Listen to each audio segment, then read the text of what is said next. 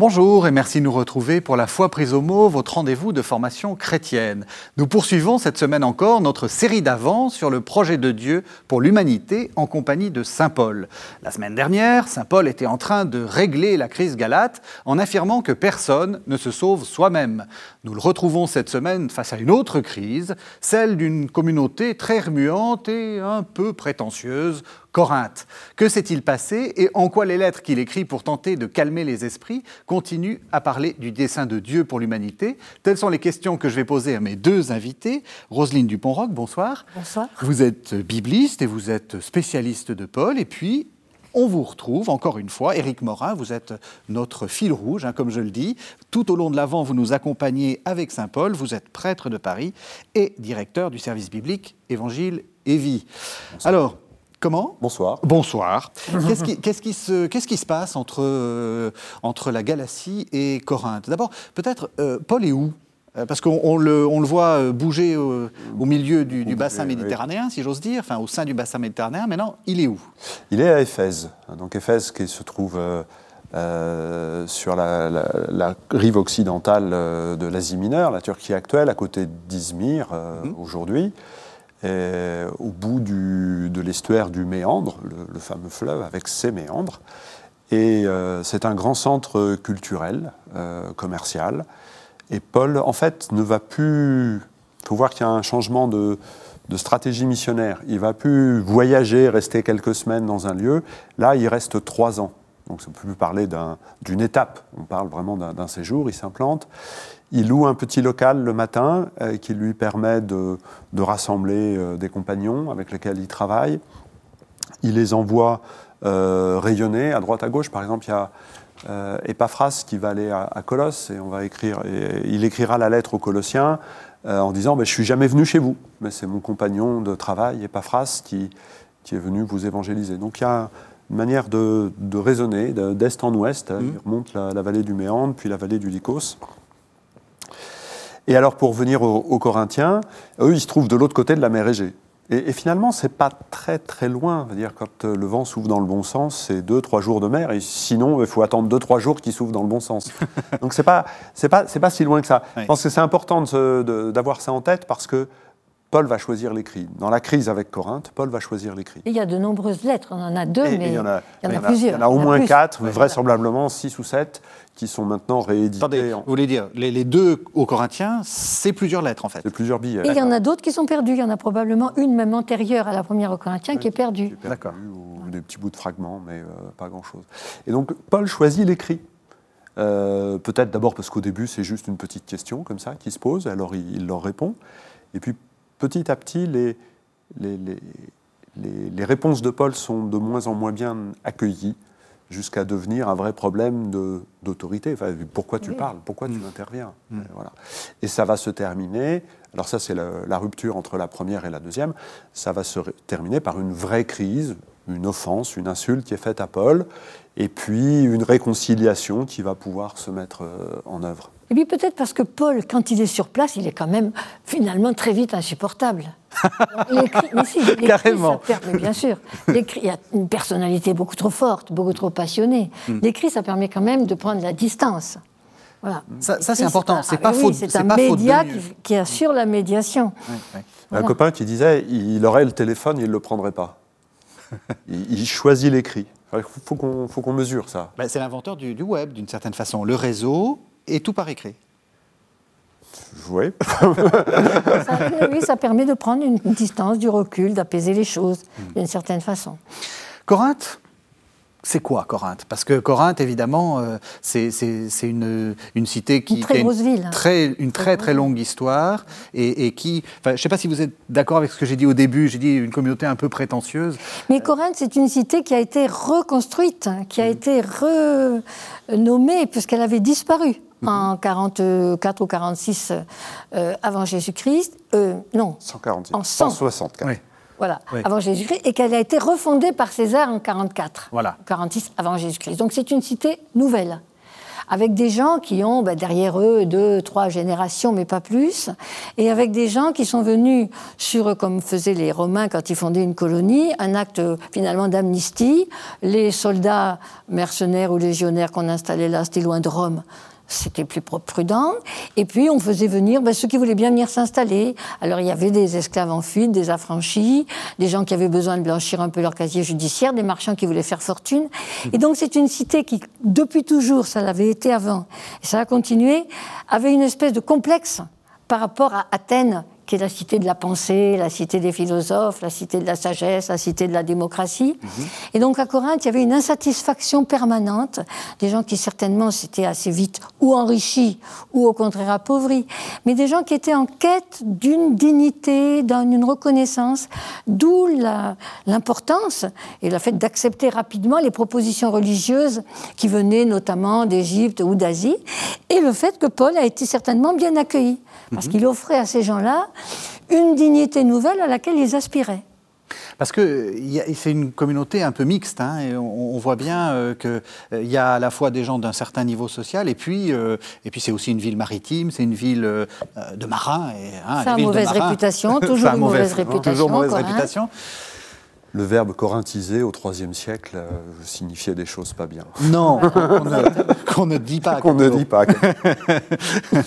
Donc ça fait une communauté un peu, un peu remuante, enfin avec des... Même, on dit souvent, et je crois que c'est en partie fondé, que c'est la communauté la plus emblématique du projet paulinien. Elle rassemble des juifs et des mhm. païens, des esclaves et des hommes libres, euh, des lettrés, il y en a y en avoir Des hommes et des femmes. Des hommes et des femmes. Euh, et, tout le monde prend la parole. Et, Paul défend que tout le monde prenne la parole dans, l'Assemblée. Et ils la prennent très volontiers, un peu trop. il, y a, un souci de compétition quand même, on voit bien. Dans la communauté corinthienne, il y a un, goût de la performance et un goût de la concurrence, de la compétition. Finalement, quel est le meilleur, quel est le plus, le plus spirituel Parce que c'est ça, ils veulent être des spirituels, des gens de l'esprit. Ce qui est assez frappant, c'est qu'on on sent, on imagine hein, dans l'Antiquité des choses très euh, euh, un peu hiératiques, etc. On sent au contraire des communautés très remuantes, avec beaucoup de, phénomènes qui nous, nous, paraissent un peu, un peu exotiques, euh, du parler en langue, des, guérisons, des, enfin, on a l'impression d'être, pardonnez-moi l'expression, dans une, dans une, une église évangélique du Middle West. Ah, Middle West, je ne sais pas. Corinthe est le Middle West, peut-être. Euh, oui, mais ces phénomènes-là devaient avoir lieu lorsque Paul arrive. Lorsque Paul arrivait en scène, il devait y avoir des phénomènes de ce genre. Nous, on est un petit peu notre, finalement, réserve occidentale. Ça nous gêne, mais c'est sûr qu'il y avait des phénomènes. D'ailleurs, Paul le dit que lui-même, il sait pas, ça lui est arrivé de parler en langue. Il y avait des gens qui se levaient pour prophétiser. Et là, effectivement, on a une communauté mélangée, particulièrement de cette euh, immense dignité que Paul lui offre, quand même, c'était pas rien de devenir des fils de Dieu, alors qu'on venait de justement de gens sans, sans label. On n'était pas des hommes de bien comme à Athènes.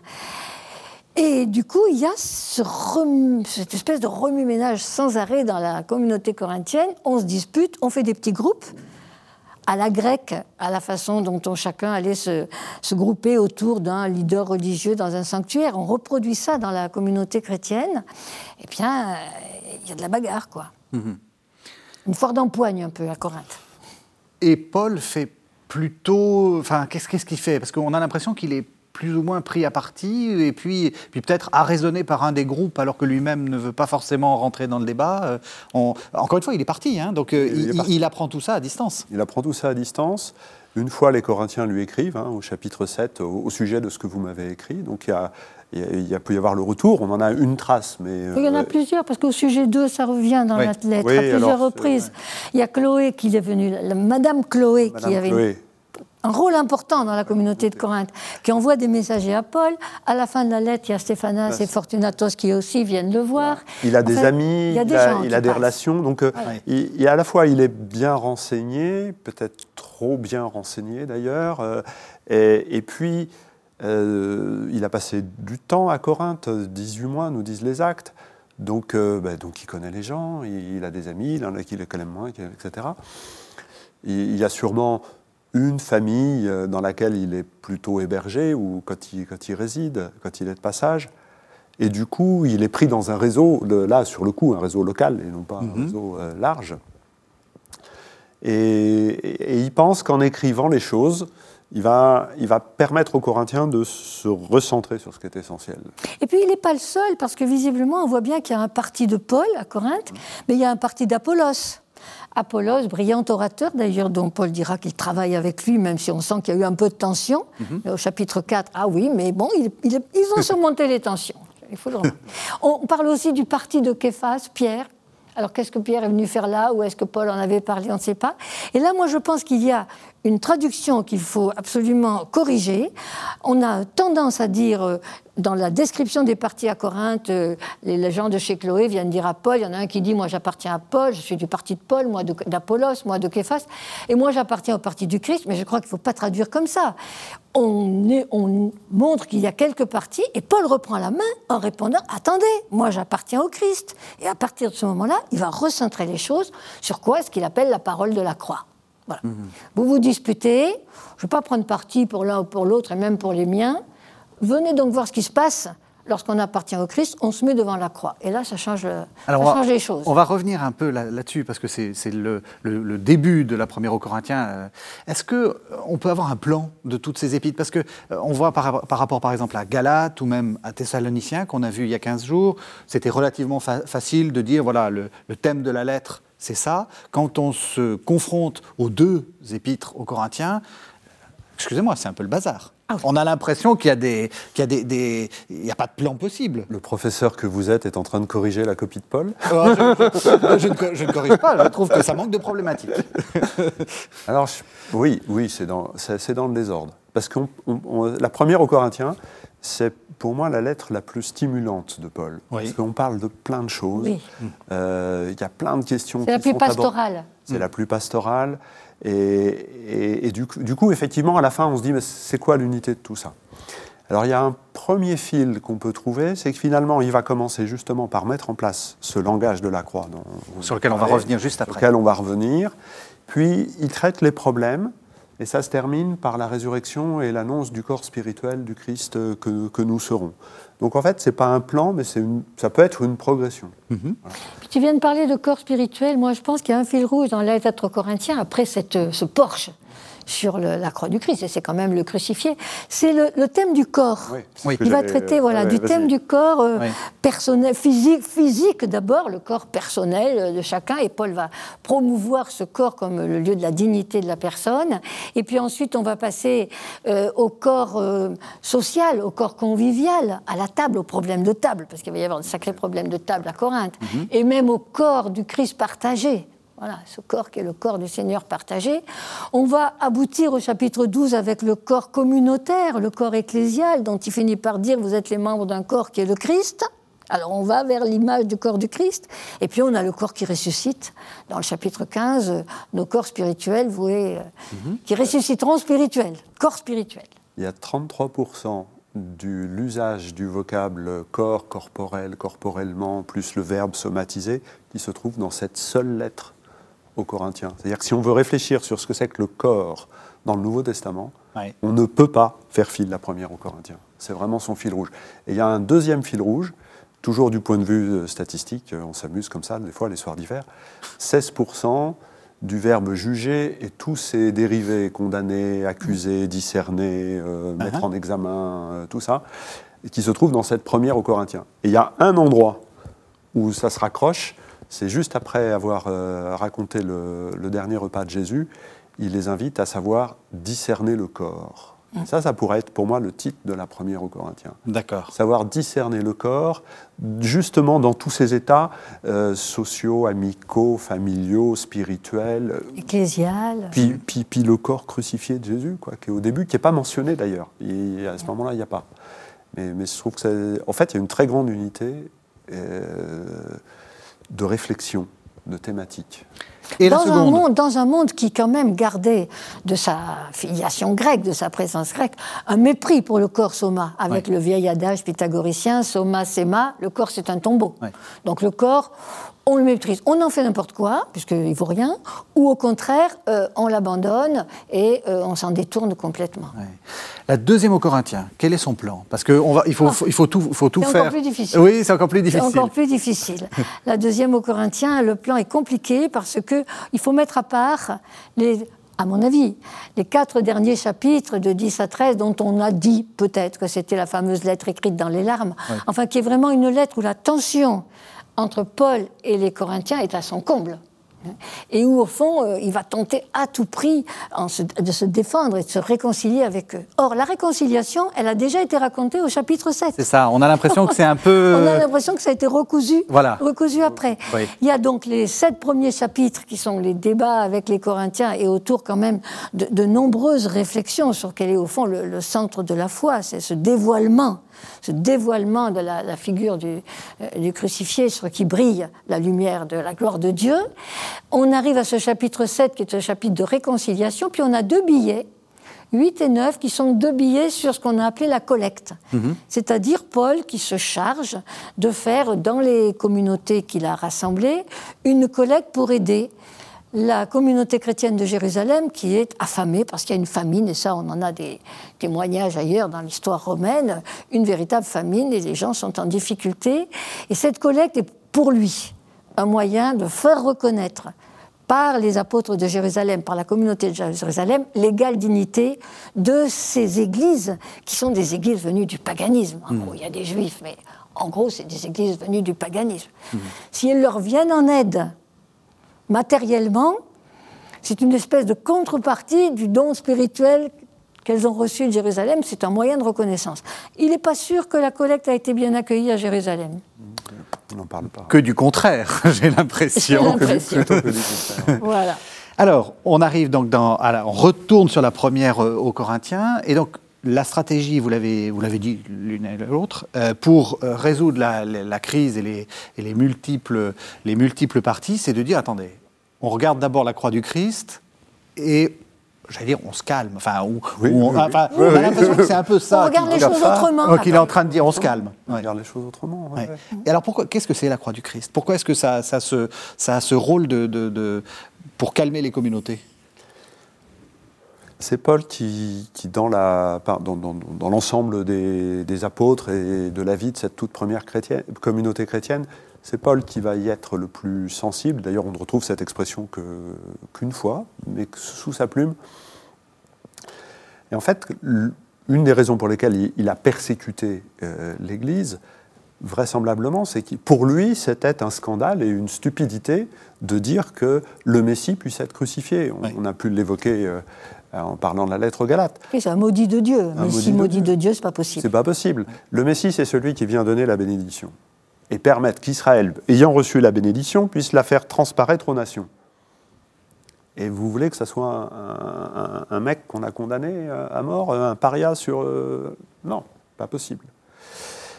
Mais comme justement le Christ s'est révélé en lui, c'est ce qu'on a évoqué euh, la dernière fois dans la lettre aux Galates, il est celui qui va pouvoir mener le combat spirituel de dire on ne peut pas faire comme si ça ne s'était pas passé. Et il y a une manière d'être attaché à Jésus ressuscité. On dit, bah, au fait, ok, la résurrection, c'est le happy end de l'évangile. C'est ce qu'espéraient les Corinthiens. Et c'est ce qu'espéraient les Corinthiens. Ressuscité. Bah oui. Voilà. Et, on ne peut pas ne pas, euh, ne pas considérer que c'est simplement euh, les premiers chrétiens qui n'avaient pas compris. Non, non, c'est notre combat. Pour nous ressusciter, Jésus a accepté d'être crucifié. Il n'a pas besoin de la résurrection, il n'a pas besoin de la crucifixion. L'épisode de la transfiguration peut, entre autres choses, être compris comme la manifestation de Jésus ressuscité sans être mort. Et donc, il met euh, Pierre, Jacques et Jean devant la liberté avec laquelle il accepte d'être crucifié, non pas pour ressusciter, mais pour nous ressusciter avec lui. Et c'est ça, je pense qu'on pourrait dire appeler la parole de la croix. C'est rappeler cette liberté de Jésus qui accepte de mourir pour nous ressusciter avec lui et du coup, qu'est-ce que ça change? Oui. Et, la première aux Corinthiens, c'est la réponse constante sur tous les aspects de la vie euh, comment on mange, comment on vit sa conjugalité, comment on vit euh, sa filiation, euh, comment, comment on vit en société. Tout ça sous l'ombre de la croix. Sous là, qu'est-ce que ça change? Voilà, c'est ça la. Vous dites ça en souriant, mais, c'est quand même plutôt tragique cette histoire de croix. Évidemment, mais en même temps, c'est le lieu du renversement. La croix, c'est le lieu du renversement. C'est là où effectivement, le fait que le fait que Jésus soit celui qui a touché le fond, puisque scandale pour les Juifs, euh, folie pour les païens, la croix, c'était Cicéron dit c'est un supplice dont on ne parle pas parmi les gens honnêtes. Hmm. On n'en parle pas. C'est le supplice vraiment des esclaves, des parias, des, traîtres, etc. Pour les Juifs, le maudit de Dieu, et c'est là qu'il vient rejoindre l'humanité la plus perdue. Et donc c'est là qu'il vient aussi la relever. Et donc la croix, c'est sûr que c'est pas, on n'en parle pas avec le sourire, mais c'est quand même le lieu du renversement de, tout ce qui était nos prétentions, nos performances, nos recherches de garantie, de salut, etc. Non, non, il vient chercher là où il n'y a plus rien. Et il le dit bien d'ailleurs, Paul aux Corinthiens. Il les insulte en leur rappelant leur passé et d'où ils viennent. Vous n'avez aucun savoir, vous n'êtes pas des gens, pas des intellectuels, vous n'êtes pas des gens bien nés, vous n'avez aucune panoplie ni généalogie aristocratique, vous n'êtes pas des gens bien riches, euh, et l'homme même dit vous, êtes de, vous êtes des rien du tout, vous êtes rien, mhm. et c'est vous qui l'avez choisi, c'est vous qui l'avez venu rejoindre. Tout ce formidable retour à la dignité des, de ceux que Dieu a choisis. Concrètement, quand le pape François dit euh, c'est auprès des migrants, c'est auprès des pauvres, etc., que tout se joue, est-ce qu'il est paulinien? Mais complètement. Et complètement. Et la théologie de la libération sud-américaine, c'est complètement appuyé sur la parole de la croix. Parce que c'est là que, effectivement, les plus exclus sont rejoints et même sont choisis pour être ceux que Dieu vient relever. Alors c'est intéressant que vous parliez. Oui. ah, j'allais faire une belle transition. Ouais, je vous la laisse. Ah oui, allez, laissez-moi faire ma belle transition. ma belle transition, c'est de dire, vous dites ça, et pourtant, donc les, la théologie, euh, la théologie de la libération a plutôt un côté révolutionnaire, a plutôt un côté de changement de société. Eh bien, je vous propose qu'on écoute un texte qui semble dire le contraire, et vous allez, euh, vous allez nous, nous montrer que peut-être pas. C'est un texte qui commence en disant que chacun vive selon la condition que le Seigneur lui a donnée en partage. Ça, ça n'est pas très révolutionnaire. C'est la première aux Corinthiens, chapitre 7. Par ailleurs, que chacun vive selon la condition que le Seigneur lui a donnée en partage, et dans laquelle il se trouvait quand Dieu l'a appelé. C'est ce que je prescris dans toutes les églises. L'un était-il circoncis lorsqu'il a été appelé? Qu'il ne dissimule pas sa circoncision. L'autre était-il incirconcis? Qu'il ne se fasse pas circoncire la circoncision n'est rien, et l'incirconcision n'est rien. Le tout, c'est d'observer les commandements de Dieu. Que chacun demeure dans la condition où il se trouvait quand il a été appelé. Étais-tu esclave quand tu as été appelé? Ne t'en soucie pas. Au contraire, alors même que tu pourrais te libérer, mais plutôt à profit ta condition d'esclave car l'esclave qui a été appelé dans le Seigneur est un affranchi du Seigneur. De même, celui qui a été appelé étant libre est un esclave du Christ. Quelqu'un a payé le prix de votre rachat. Ne devenez pas esclave des hommes. Que chacun, frère, demeure devant Dieu dans la condition où il se trouvait quand il a été appelé. Voilà, Rosine Dupont-Rox, ça c'est pas très théologie de la libération. Étais-tu esclave quand tu as été appelé ne t'en soucie pas, au contraire, alors même que tu pourrais te libérer, mais plutôt à profit à condition d'esclave. Alors moi, je ne suis pas tout à fait d'accord non plus avec la traduction. Très bien. Voilà, et je pense que Eric va pas me dire le contraire. Très bien. Il y a plusieurs choses. Euh, la condition ou l'état, rester dans la condition et dans l'état. Mais attention, il n'a jamais demandé qu'on reste dans l'état d'esclave ou dans la condition ou dans le métier. Enfin, on a tout dit sur ce mot. Or, le mot grec, c'est reste dans l'appel. Et c'est un mot dynamique. Mhm. Reste fidèle à l'appel. L'appel, il peut vous déplacer. Et pas seulement vous déplacer intérieurement. Donc, il faut remettre les choses bien au point. C'est reste dans l'appel. Reste fidèle à cet appel. C'est-à-dire toujours prêt à répondre. Mhm. à répondre pourquoi, après il va falloir discerner. Alors après, il y a la question de l'esclave. Il y a plusieurs exemples. Il faut peut-être revenir en arrière. Dans ce chapitre 7, Paul commence à répondre à des Corinthiens qui, voulant effectivement être de purs spirituels, avaient décidé qu'ils ne voulaient plus voir leurs femmes. il est bon pour l'homme de ne pas s'approcher de la femme, et donc on se sépare et on va vivre comme de purs esprits. Et Paul dit, il n'en est pas question. Il n'en est pas question. Restez donc ensemble et essayez de vivre déjà convenablement comme ça, c'est pas si mal. Voilà. Et alors c'est la même chose pour les esclaves. Il n'est pas en train de dire ou de promulguer une libération des esclaves, mais il y a un appel pour l'esclave, et dans sa, son, esclavage, il est appelé à essayer de profiter de cette nouvelle dignité. Alors comment? Mais c'est à chacun à choisir. Paul n'a jamais tracé d'avance le chemin de chacun. Chacun appelé à cette nouvelle dignité doit y être fidèle et ça va probablement à ce moment-là lui faire poser des actes personnels de changement de vie et il va y avoir aussi peut-être des effets dans la société de ce changement personnel, ça ne peut pas être autrement. Mmh. Le plan de Dieu, je reviens au, chapeau de la, série, si je puis dire, au thème général de la série. Le plan de Dieu, j'aime bien parce qu'on a parlé de nouvelle dignité. Est-ce que c'est ça, finalement? C'est de donner une nouvelle dignité euh, à, l'homme et, la difficulté, c'est d'arriver à, eh ben, gérer le fait qu'on a l'impression que rien n'est vraiment changé, enfin le tissu du monde reste le même, et en même temps on est complètement différent. Oui, il y a une grande différence qui, vient parce que, contrairement à la, manière habituelle dont, on comprend ce texte-là comme une espèce de, justification de l'état de vie. Oui, un conservatisme et, social. Et en fait, hein. l'état de vie est, même euh, antinomique par rapport à, ce texte-là. Oui. Il y a l'idée euh, qui, pour le coup, est extrêmement évangélique et on, veut souvent opposer Paul et Jésus. Et là, sur ce coup-là, c'est que le plus pauvre est, mis, est mis au cœur de la communauté. Celui qui est considéré comme rien doit être mis au cœur de la communauté, quel que soit son statut.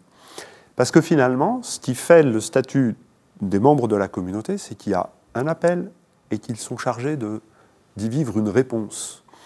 Et, le mot réponse est devenu notre mot vocation, mais, mais du coup, il a perdu son côté dynamique. On a une vocation où on ne l'a pas, et puis au milieu, euh, on ne sait pas trop. Alors qu'en fait, on, est appelé, et, et le, le, mot d'appel désigne aussi la convocation d'un témoin à la barre. Et donc, on, va, on, on est mis dans notre situation humaine pour pouvoir laisser le témoignage de Dieu se réaliser dans notre vie. Ce n'est pas forcément même nous qui avons à rendre un témoignage à Dieu. Le pauvre, il n'a pas besoin de se défendre. Hmm. Il le fait tout seul. et, du coup, euh, dans, cette situation-là, il y a bien eu une libération qui se met en œuvre. Euh, quelle que soit la situation dans laquelle nous sommes, nous pouvons répondre à l'amour de Dieu. Nous pouvons répondre à l'appel de Dieu. Et la liberté, c'est justement cette transformation d'une situation en une vocation, mais cette fois-ci entendue, hein, en une bonne occasion pour répondre à l'appel de nos frères. Alors évidemment, on a reproché à Paul de ne pas demander la libération des esclaves. Oui. Ça voulait rien dire.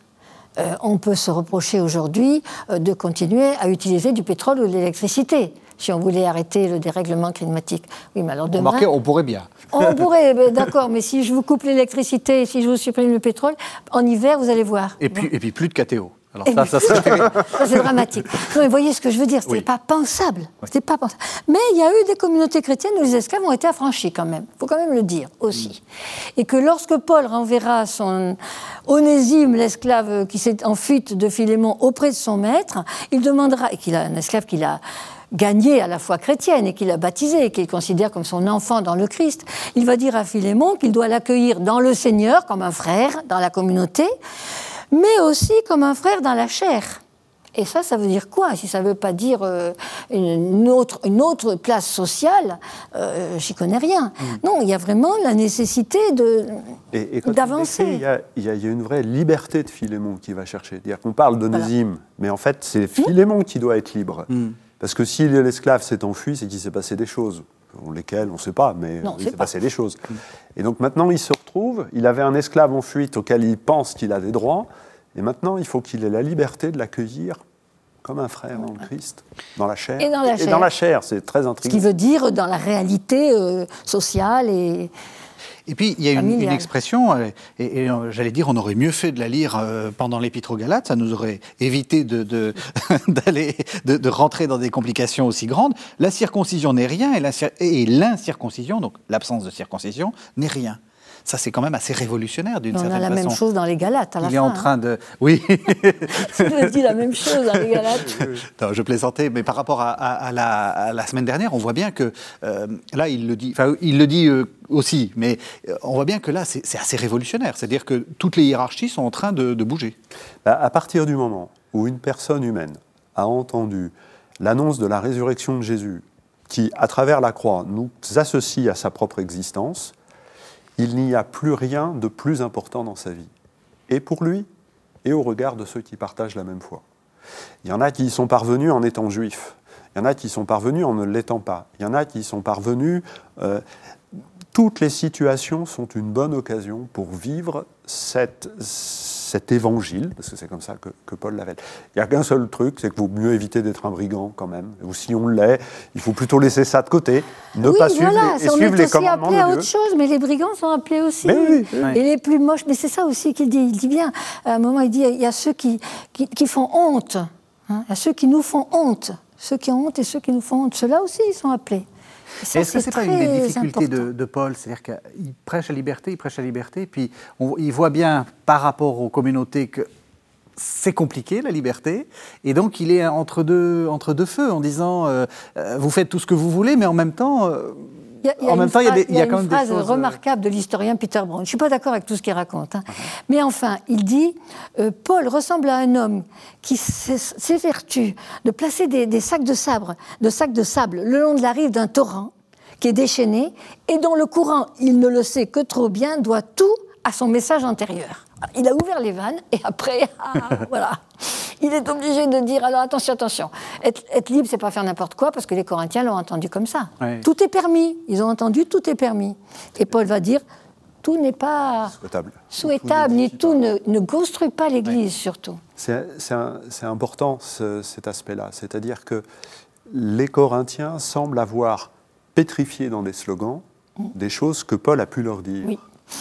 Et, et du coup, le pauvre Paul, il ne peut pas dire c'est pas vrai, puisqu'il leur a dit. Mais simplement, il faut qu'il ressorte ces propos-là de la gangue que le slogan a, a, a- a- a chosifié, avec laquelle ça a chosifié. Et du coup, la, la première aux Corinthiens est aussi un texte très stimulant pour voir comment, justement, Paul se débrouille de cette histoire. Et comment il réussit à redonner euh, force euh, et puissance d'évangile à des propos qui, à force d'être répétés, n'ont plus de force, n'ont plus de goût. Alors tout, tout est permis. Euh, euh, la fameuse phrase "Il est bon pour l'homme de s'abstenir de sa femme", bah, pour- il va avoir euh, rigidifié ça. Euh, tous nous avons la connaissance. Euh, Voilà, il y, a- il y a vraiment un, un certain nombre, et maintenant dans les éditions de la Bible, on les met bien ces phrases entre guillemets. Oui, parce que c'est effectivement que soit du Paul ce- repris, soit les Corinthiens Voilà. qui le disent. voilà. Et, et Paul ne peut pas les contredire de front. Mais simplement, ça doit, on, on doit être capable de redonner les racines de ces propositions-là. Mhm. et, et les racines, c'est justement ça, le langage de la croix.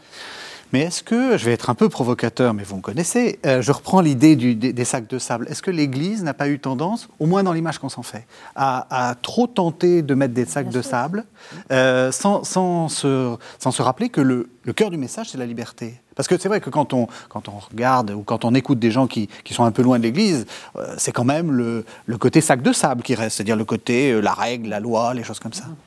Ben, La première lettre à, à Timothée, qui est euh, attribuée à Paul, mais qui est plus vraisemblable, en tout cas, correspond bien à cette période où pff, on a mis des sacs de sable. Euh, Mm. euh, voilà. euh, Pas, complètement, parce qu'il y a des hymnes extraordinaires. Mais je suis bien d'accord. On a fermé, on a remis les femmes à la maison, euh, les sacs de sable sont partout.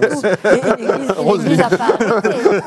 Non, mais c'est vrai, ce qui est la force de la première lettre aux Corinthiens, c'est que justement, il, il ne met pas seulement les sacs de sable, il écoute aussi les autres. C'est une lettre dialogique qu'on entend tout le temps. Oui. Hein, le- le- les, les dialogues et ce qui bruit de la communauté de Corinthe, et Paul essaie de se situer là-dedans, euh, sans jamais d'ailleurs leur donner de réponse figée. Lorsqu'il va avoir un bazar pas possible dans les assemblées, chapitre 12, euh, dans l'Église, il y en a qui prophétisent, il y en a qui, etc., il leur dit qu'ils se, doivent de se respecter. Ils se doivent parce qu'ils sont les membres d'un même corps, le Christ, mais il n'y a pas d'organisation. Il ne dit pas, mais il y a un tel qui va commander, puis il va avoir euh, deux prêtres, trois sous-diacres et quatre enfants de cœur. Jamais il y a d'organisation. Il laisse les églises se débrouiller concrètement. Mhm. Il leur ouvre la porte. Et, sur une, question très pratique de savoir si on a le droit de manger des viandes sacrifiées aux idoles, pareil. Il n'y a pas d'autre possibilité de manger de la viande à l'époque mhm. si elles ne sont pas sacrifiées dans, dans, les temples. Hein. Et eh ben, à la fin du chapitre 10, quand il a traité cette question pendant trois chapitres, la ménagère, pour faire ses courses, si elle sait ce qu'elle doit faire, c'est quand même pas très simple.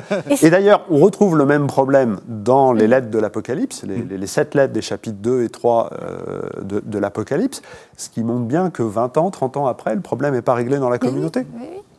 Et c'est un monde vivant, c'est un monde vivant et où, Paul a ouvert les pistes, montré les balises, et là, pas la grande balise, oui, le phare. Le phare, c'est effectivement la parole de la croix. Mhm. À partir de là, euh, votre liberté, elle consiste à discerner, à essayer de trouver des chemins d'entente entre vous. Et Paul, son exemple de liberté, alors c'est là où il est déconcertant, déconcertant.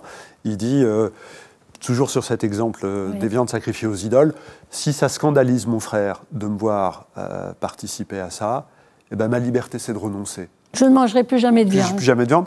Et pour une phrase très très belle, je ne veux pas scandaliser mon frère pour lequel le Christ est mort. Et je pense qu'il y a là quelque chose de, fondateur dans les. on retrouve le langage de la croix, même s'il n'est pas nommé. Je regarde mon prochain comme un frère parce que le Christ est mort pour lui. Je peux me dire que ça en valait pas la peine, mais voilà. Et donc, il est mort pour lui. et, c'est ça la norme. Enfin, d'une certaine façon. c'est ça, qui m'empêche. Et c'est ça la norme, mais ça ne vous oblige pas, pour ça, de choisir de ne pas manger des viandes. Parce que deux chapitres plus loin, il dira que vous en mangez, que vous en mangez pas. Faites tout pour la gloire, de Dieu, gloire de Dieu. Et pour le respect du prochain. Voilà. Trouvez un moyen. Alors, on avance dans l'émission, le temps file. non, non, mais le temps file et on, pourrait rester longuement là, sur cette première au Corinthiens, notamment sur la, résurrection, mais on, parlera de la résurrection pour Pâques. Hein. Nous continuons et on va passer à la deuxième euh, au Corinthiens, euh, qui va reprendre euh, une partie des questions et notamment la question, vous avez commencé à le dire, de l'identification de Paul à un message et puis peut-être des, problèmes que, que Paul, enfin que la présence de Paul pose au sein de la communauté. Je vous propose que l'on écoute de la deuxième aux Corinthiens, le chapitre 4, les versets 2 à 14, il est en train, en gros, d'expliquer comment lui euh, évangélise finalement. Qu'est-ce que c'est qu'être un évangélisateur euh, dans euh, ce monde antique? On écoute Paul. Nous avons dit non aux procédés secrets et honteux. Nous nous conduisons sans fourberie. Et nous ne falsifions pas la parole de Dieu. Bien au contraire. C'est en manifestant la vérité que nous nous recommandons nous-mêmes devant Dieu à la confiance de tous. Si cependant notre évangile demeure voilé, il est voilé pour ceux qui se perdent, pour les incrédules, dont le Dieu de ce monde a aveuglé l'intelligence, afin qu'ils ne perçoivent pas l'illumination de l'évangile de la gloire du Christ, lui qui est l'image de Dieu. Non, ce n'est pas nous-mêmes, mais Jésus-Christ Seigneur que nous proclamons. Quant à nous-mêmes, nous nous proclamons vos serviteurs à cause de Jésus. Car le Dieu qui a dit que la lumière brille au milieu des ténèbres, c'est lui-même qui a brillé dans nos cœurs pour faire resplendir la connaissance de sa gloire qui rayonne sur le visage du Christ. Mais ce trésor, nous le portons dans des vases d'argile, pour que cette incomparable puissance soit de Dieu et non de nous. Pressés de toutes parts, nous ne sommes pas écrasés. Dans des impasses, mais nous arrivons à passer. Pourchassés, mais non rejoints. Terrassés, mais non achevés. Sans cesse, nous portons dans notre corps l'agonie de Jésus, afin que la vie de Jésus soit elle aussi manifestée dans notre corps. Toujours. En effet, nous les vivants, nous sommes livrés à la mort à cause de Jésus, afin que la vie de Jésus soit elle aussi manifestée dans notre existence mortelle. Ainsi la mort est à l'œuvre en nous, mais la vie en vous. Pourtant, fort de ce même esprit de foi dont il est écrit, j'ai cru, c'est pourquoi j'ai parlé, nous croyons, nous aussi, et c'est pourquoi nous parlons, car nous le savons. Celui qui a ressuscité le Seigneur Jésus nous ressuscitera nous aussi avec Jésus il nous placera avec vous près de lui. On a entendu le mot ressuscité, on va quand même parler de la résurrection. Mais peut-être avant, euh, Rosine Dupont-Roch, cette phrase, ce trésor, nous le portons dans des vases d'argile, c'est-à-dire c'est eux-mêmes en fait, hein, euh, pour que cette incomparable puissance soit de Dieu et non de nous. Est-ce que c'est pas ça le, cœur finalement de, la vision que Paul a de lui-même? Alors c'est pas de Paul lui-même. D'abord il dit nous. Oui. Moi je, je remarque que c'est pas toujours Paul, c'est nous. On n'est pas apôtre tout seul. Et Paul est un parmi d'autres. D'ailleurs il a ses réseaux, il a ceux dont on a parlé tout à l'heure, ceux qu'il envoie et ça, c'est important. Alors, ensuite, il met en perspective, au fond, euh, ceux, qu'ils vivent et puis euh, le message, ce qu'ils ont à dire. Et ce, finalement, Paul a quand même dit le Christ vit en moi. Ce Christ qu'ils ont à donner à voir à travers, eh ben, à travers ce qu'ils disent et ce qu'ils font. Et on va assister dans ce texte à cette espèce de, d'élitement, d'usure des apôtres, de fatigue, d'épuisement. Ils vont le dire, on est dans des impasses, on est écrasé, etc. Alors que à travers ça brille de plus en plus euh, la force et la, puissance de Dieu. Le message vient de Dieu et il n'est pas de nous.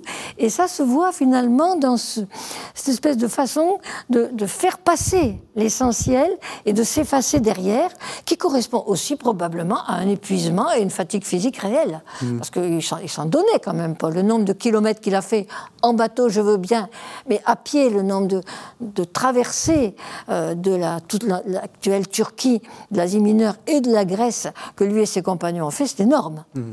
Et il était sans arrêt sur la brèche. Donc il y a cette espèce de, pas d'oubli, mais d'effacement de ce qu'il est, au fond, au profit de celui qu'ils veulent donner à voir et sur lequel brille, sur le visage de qui brille la gloire de Dieu. C'est ça, le, c'est ça être chrétien. Et c'est ça peut-être, j'allais dire, euh, encore une fois, je suis peut-être un peu euh, provocateur, c'est ça être prêtre? C'est-à-dire ne pas se mettre en avant? Ah, je, je suis rentré dans les études pauliniennes par, par ce texte-là. Donc euh, oui, oui, c'est pour moi, c'est déterminant. En fait, il fait l'apologie de l'apôtre. Mhm. Quand on fait l'apologie, on montre que c'est nécessaire, que c'est le plus beau mhm. et que c'est éternel. Pour montrer que l'apôtre est nécessaire, il dit vous avez besoin que d'une seule chose, Jésus-Christ. Ça, c'est le passage avant.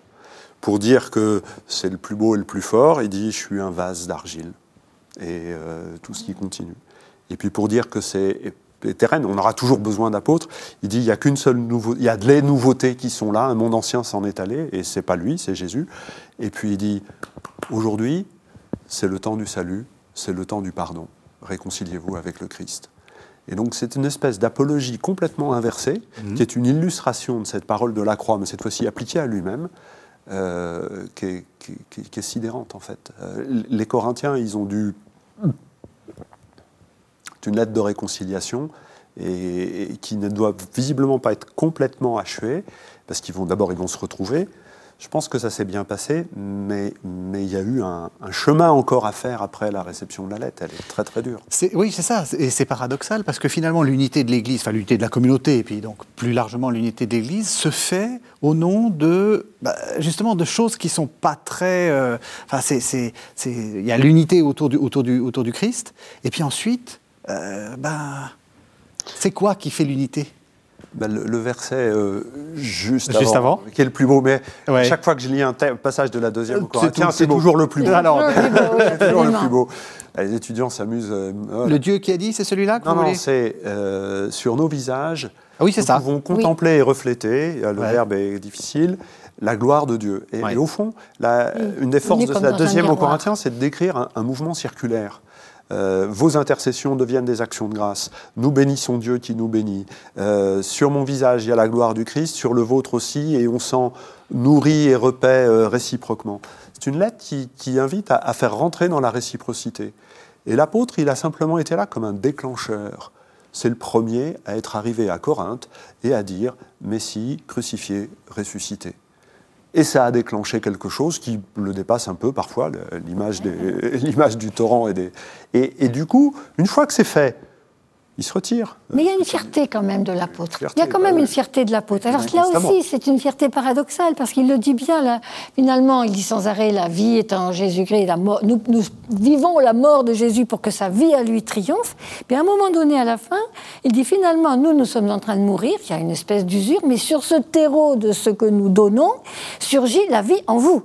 Donc il y a cette fierté quand même d'avoir fait naître, ou aidé à naître, ou installer le Christ au milieu de l'église de Corinthe comme celui qui rassemble, qui fait avancer, même si lui, Paul et les autres s'y sont usés jusqu'à la corde.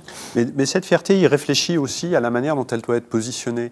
Euh, celui qui est fier, qui soit fier dans le Seigneur. On pourrait même traduire celui qui fait le fier, qui soit fier dans le Seigneur. Et, je trouve que d'avoir joué comme ça sur les mots, euh, Paul essaye de réfléchir à la nécessité de la fierté, parce que on a parlé de dignité tout à l'heure. Euh, qui concrètement est digne, ben, c'est être fier de, de ce que j'ai fait de ma journée. Enfin, il y, y, a des choses légitimes. Et simplement, est-ce que j'en suis fier pour pouvoir dire à Dieu, regarde, c'est moi le plus beau et, là, ben, ça, s'appelle faire, faire, le fier. Mm-hmm. Ou bien est-ce que je commence par être dans le Seigneur, qui est une expression importante pour Paul, qui veut dire beaucoup de choses et un peu compliquée. Euh, c'est-à-dire je commence par confesser ce que Dieu a fait pour moi. Puis après, je peux devant Dieu être fier de ce qu'il a fait pour eux. Ce, que j'ai fait pour eux, de la bout, du bout de réponse que j'ai pu apporter. Mm. Et, vraiment, il y a euh, ce, thème de la fierté, c'est un peu le pendant euh, existentiel, c'est anachronique de le dire comme ça, de ce, qu'on parlait la, ce dont on parlait la semaine dernière à propos de la justification. Qu'est-ce que ça veut dire que je suis justifié? Bon, euh, voilà, on peut réfléchir, mais, mais finalement, de quoi je peux être fier à partir du moment où le Christ a donné sa vie pour moi? Et, de cela, finalement. De, bah, cela. Bah, finalement, de cela. De cela. Et, c'est à la fois ascétique, parce que bah, je fais d'autres choses qui sont pas trop mal, enfin, j'espère.